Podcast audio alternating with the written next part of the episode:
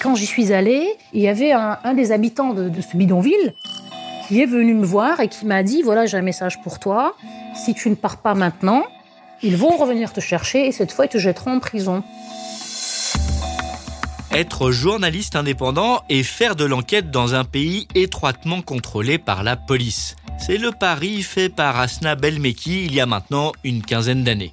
Un pari audacieux car cette consoeur franco-marocaine aurait pu choisir la France pour exercer son métier de reporter, plutôt que de se confronter au système du Marzen, le tout-puissant État marocain. Ce n'est pas facile tous les jours, mais nous allons voir qu'Asna a quelques atouts dans sa poche. Dans ce podcast, nous allons essayer de nous mettre dans la peau d'une journaliste d'investigation en Afrique.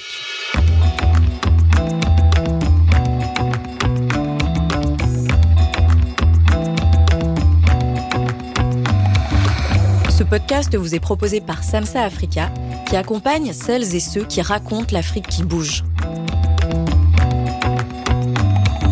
Un podcast produit avec le soutien d'Internews République démocratique du Congo.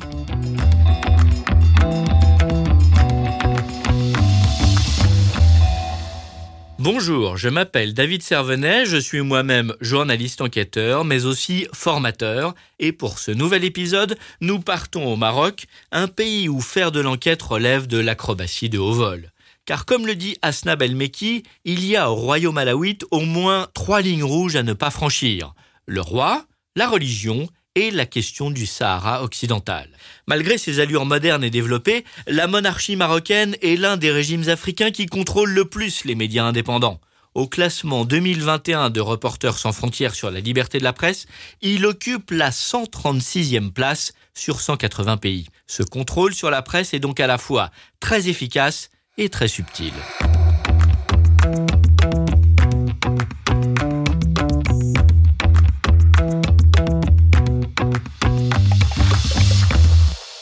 Je m'appelle Asna Belmeki, je suis journaliste indépendante. Je vis maintenant entre le Maroc et la France. Je m'intéresse à la migration en général, mais plus particulièrement aux migrants subsahariens qui transitent par le Maroc pour rejoindre euh, l'Europe. Je collabore avec euh, plusieurs médias, je fais de la radio, du multimédia.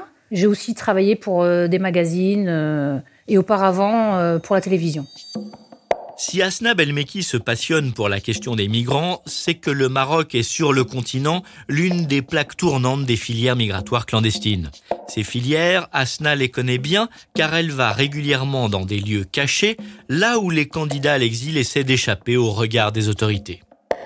J'étais partie à la rencontre d'une population qui vit dans la forêt à une cinquantaine de kilomètres de Rabat. Donc c'est une population très pauvre qui n'a pas les moyens de, de, vivre en ville, donc qui se retrouve dans la forêt. Ils sont dans un village qui s'appelait euh, Douarmika. En Darija, ça veut dire euh, le village de plastique. C'était des habitations euh, faites de, oui, de plastique ou d'autres faites de terre et de paille. Et ces gens, j'étais partie les rencontrer parce qu'ils se sont mobilisés, parce que le Marzen, donc le Marzen, ce qu'on appelle Marzen, c'est le gouvernement, quoi, l'État, avait commencé à détruire des maisons en leur promettant de les reloger. Et ces gens n'avaient pas été relogés. Donc, cette population a commencé à se mobiliser pour éviter qu'on rase les maisons qui restent. Et là, j'ai découvert une population, il y avait à peu près 2000 personnes, des vieillards, euh, des enfants, euh, des adultes. Et j'ai été étonnée parce que c'est vraiment une population qui était abandonnée, c'est-à-dire les couples n'avaient pas de contrat de mariage, les enfants euh, n'étaient pas inscrits au registre voilà, des naissances, ils n'étaient pas scolarisés. C'était vraiment une population abandonnée qui a commencé à se mobiliser. J'y suis allée à, deux reprises. J'ai eu quelques difficultés quand même quand je suis allée là-bas parce que j'avais été arrêtée une première fois, mais j'y suis retournée. Après la publication de ce papier, ces gens euh, ont eu plus de droits puisqu'ils ont été ben, inscrits, les enfants ont été inscrits sur les registres, donc ça veut dire qu'ils pouvaient, ils étaient reconnus, ils pouvaient aller à l'école. Idem pour les gens qui, étaient mariés. Ils étaient toujours pauvres, mais euh, on a on a plus rasé les maisons. Donc ça, c'était en 2013. Et depuis, ben, ce village a été rasé et ces gens sont partis vivre ailleurs. quoi. J'avais l'impression d'avoir fait quelque chose d'utile.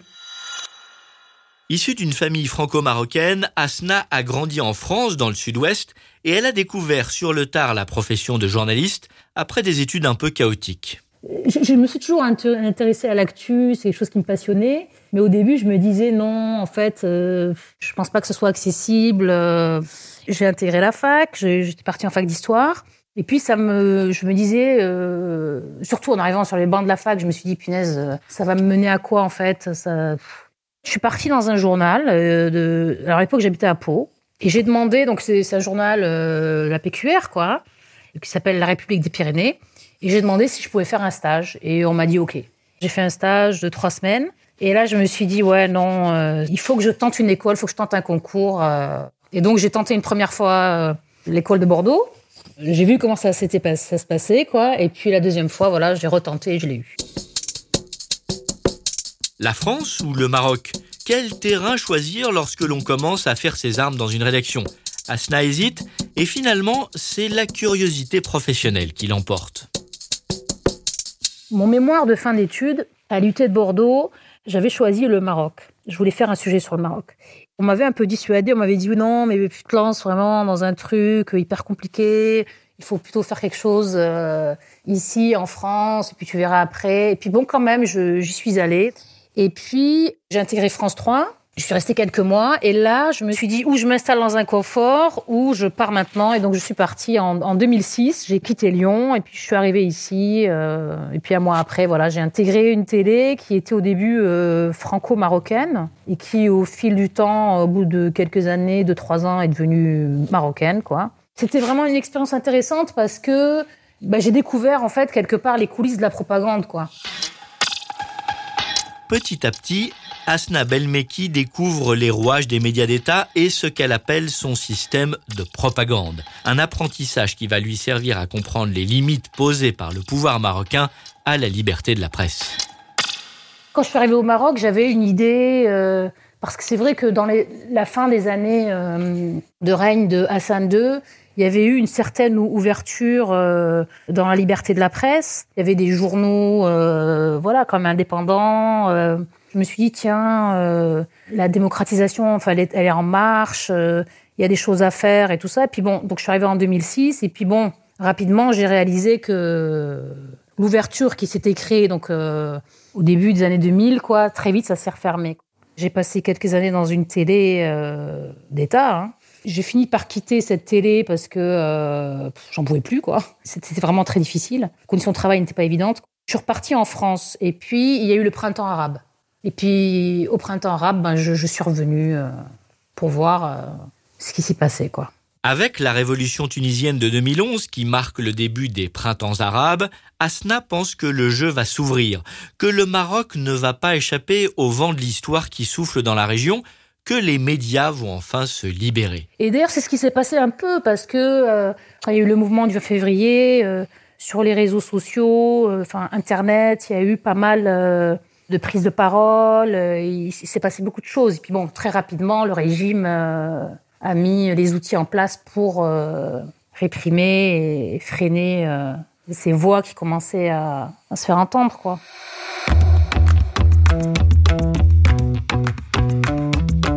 Dans la peau d'une journaliste d'investigation en Afrique.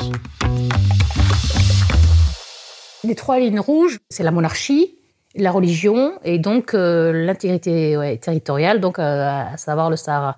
C'est des lignes euh, intouchables, c'est-à-dire si on écrit sur ça, on est passible de prison en fait. Et puis il y a une autocensure, vraiment, les, journalistes n'écrivent pas sur ça, on ne peut pas.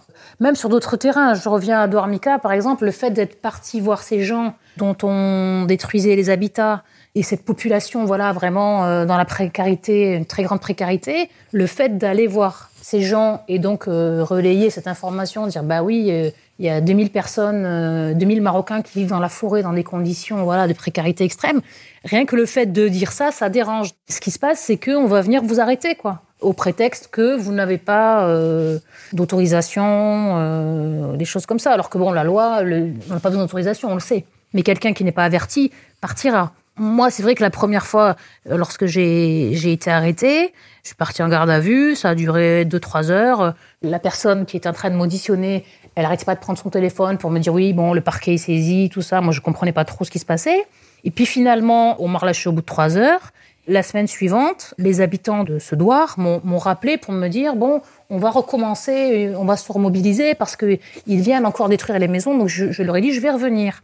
Et quand j'y suis allée, il y avait un, des habitants de, ce bidonville qui est venu me voir et qui m'a dit voilà j'ai un message pour toi. Si tu ne pars pas maintenant, ils vont revenir te chercher et cette fois ils te jetteront en prison. Moi j'avais consulté un avocat avant. Il m'avait dit est-ce que tu as signé un PV J'ai dit non, je n'ai pas signé de PV. Il m'a dit ben, tout ça, en fait, c'est de l'intimidation parce que si tu n'as pas signé de PV, ça veut dire qu'il n'y a aucune suite. Je suis restée, j'ai publié ce reportage et voilà. Voilà pour les pressions directes et, disons-le, assez classiques. Mais les autorités marocaines ont aussi développé des méthodes indirectes, plus subtiles et tout aussi efficaces. Asna Belmeki l'a vécu plusieurs fois elle appelle ça l'isolement social et économique. C'est un système qui va vous isoler socialement et économiquement. Je m'explique. C'est-à-dire que moi, j'ai perdu certains amis, par exemple. je pensais que c'était des amis. J'avais un, ami qui vit à Tanger et euh, voilà, je considérais comme un frère euh, qui a un business à Tanger. C'est un Français. Quand j'allais faire mes enquêtes euh, à Tanger, j'étais souvent chez lui au bout d'un moment, il m'a fait comprendre euh, que c'était plus possible, qu'il fallait que je parte parce que il avait reçu de la visite et qu'il avait un business. Quoi. Il y a un temps, j'avais une location à Rabat. J'ai dû quitter cette location. C'est le propriétaire qui m'a demandé, il m'a dit, écoute, tu peux plus rester ici. Ça peut aller loin, quoi. C'est un système qui est très, très, très puissant et qui est très sournois, c'est-à-dire euh, c'est quelque chose d'invisible. Invisible, sournois et pervers. Depuis quelques années, les journalistes un peu trop curieux sont aussi poursuivis pour des affaires de mœurs. Les histoires de mœurs, c'est intéressant parce qu'en fait, en salissant quelqu'un, enfin en le en le poursuivant et en le condamnant pour euh, proxénétisme, adultère, euh, viol, déjà, c'est difficile d'avoir le soutien à l'international. C'est difficile de soutenir quelqu'un. Et puis, il y a aussi que dans la hum, mentalité marocaine, euh, c'est des choses qui heurtent et qui choquent. Quoi. Euh, bon, après, c'est vrai que c'est un sujet délicat dans le sens où euh, moi, je veux pas remettre non plus la parole des victimes en doute parce que peut-être que des fois, il y a des histoires. donc, c'est compliqué, en fait. C'est un sujet compliqué, ouais. C'est un sujet compliqué. Mais c'est vrai qu'il y a beaucoup d'affaires de mœurs. maintenant, c'est ça. C'est très à la mode, ouais. Pas facile donc de faire de l'enquête au Maroc. Pour y arriver, Asna Belmeki s'appuie sur trois atouts. D'abord, elle bénéficie de la double nationalité franco-marocaine qui la protège. Au pire, elle risque l'expulsion.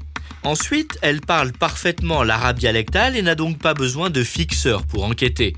Et enfin, c'est une femme, ce qui constitue à ses yeux un avantage indéniable. Quand j'étais dans, ce village de Douarmika, euh, que j'étais partie à la rencontre de la population, au bout d'une heure, euh, donc il y a des gendarmes, euh, le caïd, enfin euh, une armada qui sont venus me, voir pour me dire voilà qu'est-ce que vous faites ici. Euh. alors moi je leur ai dit bah, je suis venu rencontrer voilà cette population et ils m'ont dit bah, tu, n'as pas le droit d'être ici, il faut une autorisation. Ce qui est totalement faux, j'ai pas besoin d'autorisation pour aller rencontrer ces gens quoi. J'ai senti que quand même la façon dont on, m'a traité, c'était d'une façon quand même, euh, je vais dire, euh, moins violente en tout cas, peut-être plus respectueuse que certains euh, journalistes. Par exemple, il y a des hommes que je connais, enfin des journalistes qui, qui eux, par exemple, ont eu, on peut faire preuve de violence, quoi, physique, je veux dire, à leur égard dans certaines situations. Même par exemple pour entrer dans certains milieux, puisque moi je m'intéresse beaucoup à la migration, donc c'est des mondes très hermétiques. Hein, c'est le monde de la migration clandestine. Et c'est vrai que le fait d'être une femme, euh, enfin, l'impression que j'ai, c'est qu'on m'accorde peut-être plus de confiance. Il y a moins de défiance à mon égard, en fait. Être une femme ne suffit pas pour mener des enquêtes sur les sujets sensibles. Il faut aussi développer une sorte d'instinct, disons, policier, pour déjouer justement le dispositif de renseignement mis en place par la police. Au Maroc, la particularité, c'est que quand on va sur le terrain, il faut en fait être très prudent, quoi. Par exemple, dans le domaine de la migration, il y a toujours des gens dans le milieu des migrants, donc c'est des migrants aussi, mais qui travaillent pour la police. Ils sont là pour, d'une part, dénoncer les passages, les prochaines frappes, qu'on appelle ça des frappes, donc les, gens qui tentent de traverser la barrière, par exemple, ou ceux qui vont prendre la mer, donc ils sont là pour ça, mais ils sont là aussi pour, quand un journaliste arrive, pour euh, bah, essayer de de l'orienter Et souvent, ces gens-là aussi, on les trouve dans les associations. Alors, je ne vais pas dire que toutes les associations euh, au Maroc, euh, par exemple, de migrants, il n'y a que ce genre d'individus, mais c'est vrai qu'il y en a beaucoup, quoi. Et dans le milieu, ces gens, on les appelle des noka. C'est un traître, en fait, un noka. Ces gens-là sont payés par la police, ils ont un petit bac chiche, et au bout d'un moment, si ça devient des bons éléments, qu'ils ont dénoncé beaucoup de traversées ou de tentatives de, voilà, de franchissement des barrières, ces gens-là peuvent carrément se retrouver de l'autre côté. Hein. On peut les faire traverser, parce que tout ça, c'est un business, hein, bien sûr. Hein. Asna Belmeki l'a vu, les équipes de journalistes étrangers qui débarquent au Maroc sont souvent prises en charge par les NOCA, ces fameux indicateurs de la police. En 2014, il y avait une, équipe de France 24 qui était venue euh, à Tanger suite au décès d'un migrant. Et en fait, ils, étaient venus faire un reportage parce que depuis plusieurs semaines, il y avait eu euh, beaucoup de violence donc à l'encontre des migrants. Et lorsqu'ils sont venus, ils étaient en train de filmer euh, dans le centre-ville de Tanger et la police est venue les interpeller. Alors qu'ils avaient une autorisation, parce qu'il faut une autorisation hein, quand on vient avec euh, une caméra. Donc ils sont partis au poste et au poste on leur a dit bon, ok, vous pouvez poursuivre votre travail, mais vous serez accompagné de quelqu'un. Et cette personne, euh, c'était un gars qu'on voyait tout le temps sur les réseaux sociaux. voilà, on le voit dans les associations. Enfin, cette personne, euh, ce migrant, les a, comment dire, accompagnés. Et ils ont fini le reportage. Et en fait, moi, j'ai fait, j'étais sur le terrain et j'ai fait le même reportage et j'ai vu, ils étaient passés à côté de l'info, en fait. Parce qu'ils étaient accompagnés de cet individu, quoi. Dans ce milieu, il y a des no-cas. Et ce que je veux dire, c'est qu'il y en a partout. Euh, quand il y avait les manifs du 20 février, il y avait des éléments comme ça, des personnes, des, pseudo-militants, je vais dire, mais c'est une réalité, hein, qui donnaient des témoignages et c'est des gens qui collaboraient avec la police. Se méfier de tout le monde, ne faire confiance à personne. Un tel environnement conduit souvent Asna à éprouver une grande solitude. Ouais, le Maroc, c'est pas, franchement, c'est pas un pays facile, quoi. C'est pas un pays évident. Parce que parfois, on se sent un peu seul. Euh, je prends l'exemple, j'avais été invitée à, une conférence à Meknes, euh, à l'université de Meknes. Donc, c'était euh, lors de la journée internationale des réfugiés. J'étais venue pour parler de justement bah, d'une enquête que j'avais menée à Tanger. Il y avait essentiellement, c'était des universitaires qui étaient là. Et je me suis sentie euh, ouais, vraiment très seule. Quoi. On m'a fait comprendre qu'en fait, euh, j'étais venue parler alors que j'étais venue juste dire la vérité, quoi, d'expliquer comment cette enquête s'était déroulée. Et donc j'avais apporté avec moi des sons de migrants et aussi des vidéos. Et donc ça, j'ai senti que ça avait heurté. Et, le lendemain matin, au petit déjeuner, à l'hôtel, avant que je parte, bon, euh, les gens euh, n'avaient pas trop envie de me parler, quoi. Enfin, on m'a fait comprendre, quoi, que c'était que j'avais été trop loin. Dans ce contexte, Asna a-t-elle déjà été censurée par un média? Non, ça non, mais parfois, euh, je me suis auto-censurée. J'ai eu peur pour, pour les personnes déjà, qu'on les reconnaisse, et j'ai eu peur pour moi aussi. il y a une certaine peur quand même. Ouais, une certaine peur, c'est vrai. Rappelons-le, Asna Belmeki est une journaliste freelance.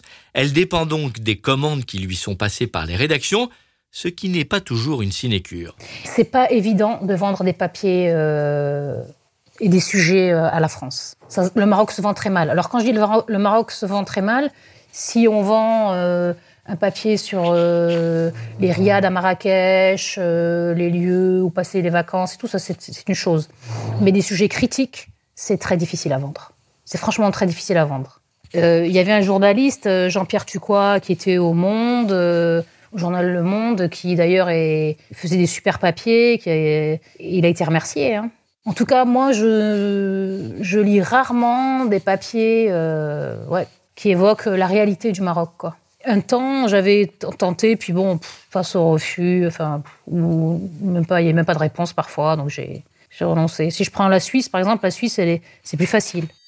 Malgré les pressions, malgré la peur, malgré la solitude, Asna n'a qu'un seul conseil à donner à de jeunes collègues qui voudraient aussi faire de l'enquête. Bah, oui, je, leur dirais, euh, allez-y, quoi. Allez-y, foncez. Euh, je pense que... Enfin, c'est ça le journalisme, hein. c'est l'enquête. Hein. C'est pas recracher de la dépêche ou euh, réécrire de la dépêche ou c'est allez-y. Enfin, il faut oser, vraiment. Merci à la journaliste Asna Belmeki d'avoir participé à cet épisode du podcast Dans la peau d'une journaliste d'investigation en Afrique. Si cela vous a plu, n'hésitez pas à le partager dans votre entourage et sur les réseaux sociaux.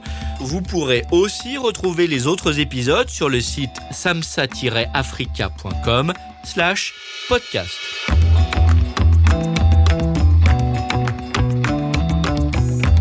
Dans la peau d'une journaliste d'investigation en Afrique. Un podcast en 10 épisodes proposé par Samsa Africa qui accompagne celles et ceux qui racontent l'Afrique qui bouge un podcast produit avec le soutien d'Internews République démocratique du Congo.